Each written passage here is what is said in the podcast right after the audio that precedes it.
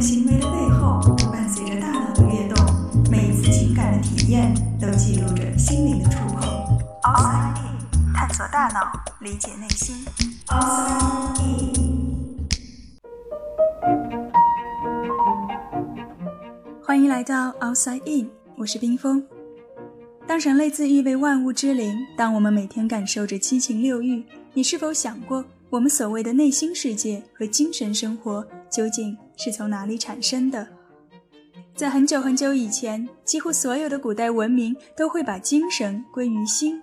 比如在我们的汉字里，不论是思念还是情感，每一个字都少不了心。而在漫长的哲学探索中，心也一直被认为是主宰一切情感和精神的地方。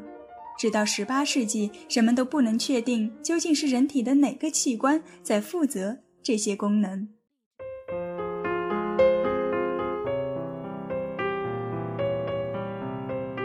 古希腊哲人亚里士多德是最早提出心脏中心论的，他的理由有这样几点：第一，从解剖上看，心脏和所有的感觉器官都是连在一起的，而脑和身体却是分开的；第二，从胚胎发育来看，心脏要比脑发育的更早，因此它比脑更重要。第三，所有的动物都有心脏，但许多动物并没有像我们一样的大脑，可它们依然有感觉。第四，从最直观的角度讲，我们能够感觉到心脏对于情绪的反应，却看不到脑会有什么样的影响。第五，心脏是有温度的，而脑却是冷冰冰的。最后的最后，也是最关键的，心脏受伤是致命的，而脑部受伤却不至于要了人的命。现在我们知道，所有的思想活动都是通过大脑来完成的，可是，在当时，显微技术还没有这么发达，人们能够看到布满全身的血管，却看不到错综复杂的神经。如果生活在公元前三百多年的古希腊，你是否也会支持亚里士多德的观点呢？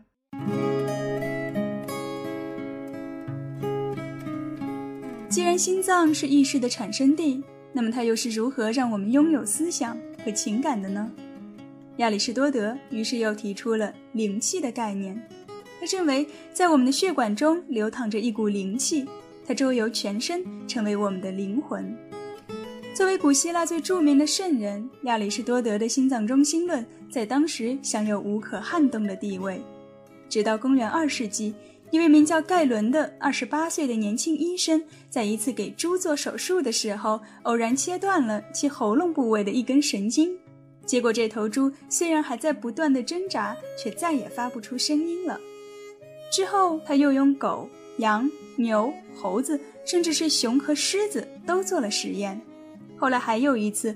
他在为一名婴儿切除甲状腺肿瘤的时候，不小心误伤了这根像头发一样的东西，结果婴儿也成了哑巴。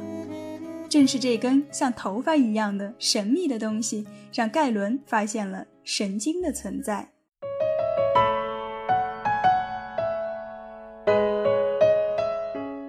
数动物进行了解剖之后。盖伦发现了九对脑神经以及交感神经束，并且将感觉神经和运动神经区分开来。他对脑的解剖进行了细致的描述，也是第一位对神经系统进行损毁实验的人。盖伦的研究对于人类探索大脑做出了巨大的贡献。然而，当时的人们并不知道，他所绘制的脑图谱精确地反映了牛的脑，却不是人脑。在盖伦去世之后，整个黑暗的中世纪再也没有人进行过解剖研究，直到一位奇才的出现，将人体结构优美的展现，他就是达芬奇。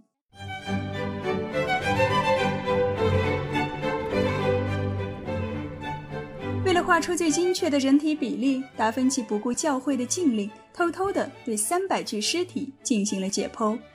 他还通过向脑室中灌注融化了的蜡油来获取脑室的真实形状。达芬奇用他的妙笔画下了一千五百多幅解剖图谱，然而遗憾的是，这些画稿直到他去世之后两百多年才得以公诸于世。虽然迟到的出版没能让达芬奇在解剖史上留下最辉煌的一笔，但他对脑部的精细观察，就现在看来都令人叹为观止。而就在达芬奇逝世前五年，一位真正意义上的解剖学开山鼻祖诞生了，他的名字叫维萨里。维萨里出生于布鲁塞尔的一个医生世家，和达芬奇一样，他也是偷偷的解剖尸体。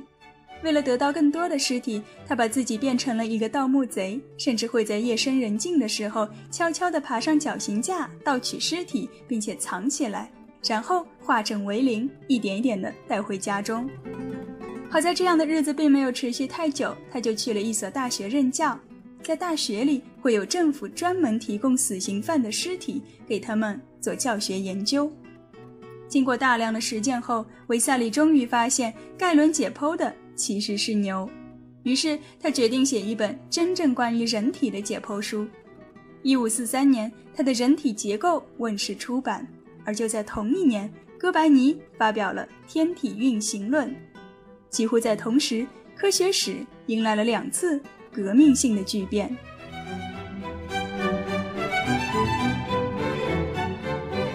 在人体的结构中，维萨里对人脑的许多组织都做了精确的描述。然而，出于对于当时占据统治地位的宗教信仰的顾忌，他刻意回避了关于灵魂的心脑之争。而在大约半个世纪后，维萨里的徒孙哈维用一套完整的血液循环理论粉碎了灵气学说。此时已经是十七世纪的中叶，亚里士多德的心脏中心论就快要站不住脚了。而斩断最后一根稻草的是英国医生威利斯。在比较了不同动物的大脑皮层后，威利斯发现人的大脑皮层有着丰富的褶皱，而一些较低等的动物大脑皮层则相对光滑。他因此提出，大脑的褶皱程度或许和智力有关。与此同时，他又通过临床观察发现了与记忆和想象力相关的大脑皮层，而对于手足麻痹病人的尸检结果，也让他找到了与运动相关的一些脑区。尽管威利斯的结论并不一定完全正确，但他开启了一个全新的思路，通过解剖、实验和临床观察来探究不同的脑组织对应着怎样的功能，而这样的方法一直沿用至今。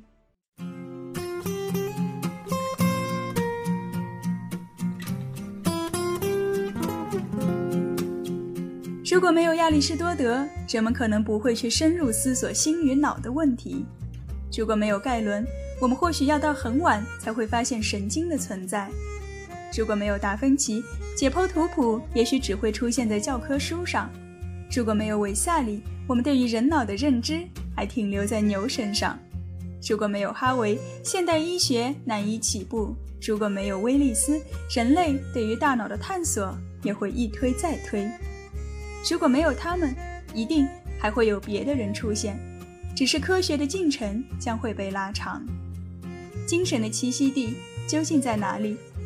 经过了一代代人锲而不舍的努力，以及无数为科学献身的动物们，这场持续了两千年的心脑之争终于落下帷幕。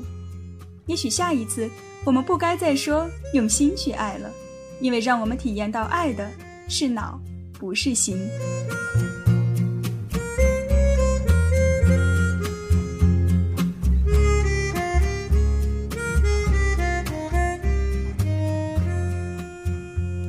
探索大脑，理解内心。Outside in。